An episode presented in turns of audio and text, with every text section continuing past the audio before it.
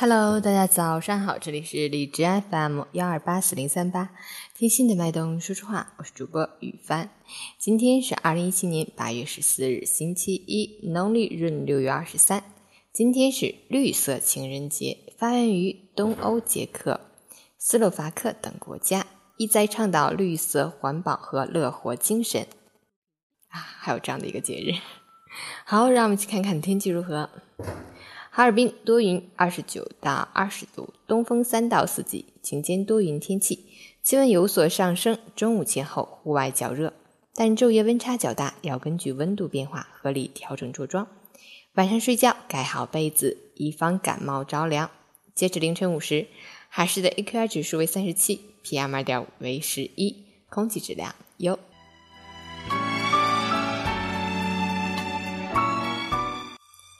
陈谦老师心语：时间就像河流，我们不可能两次触摸到同样的水，因为已经流逝的将一去不复返。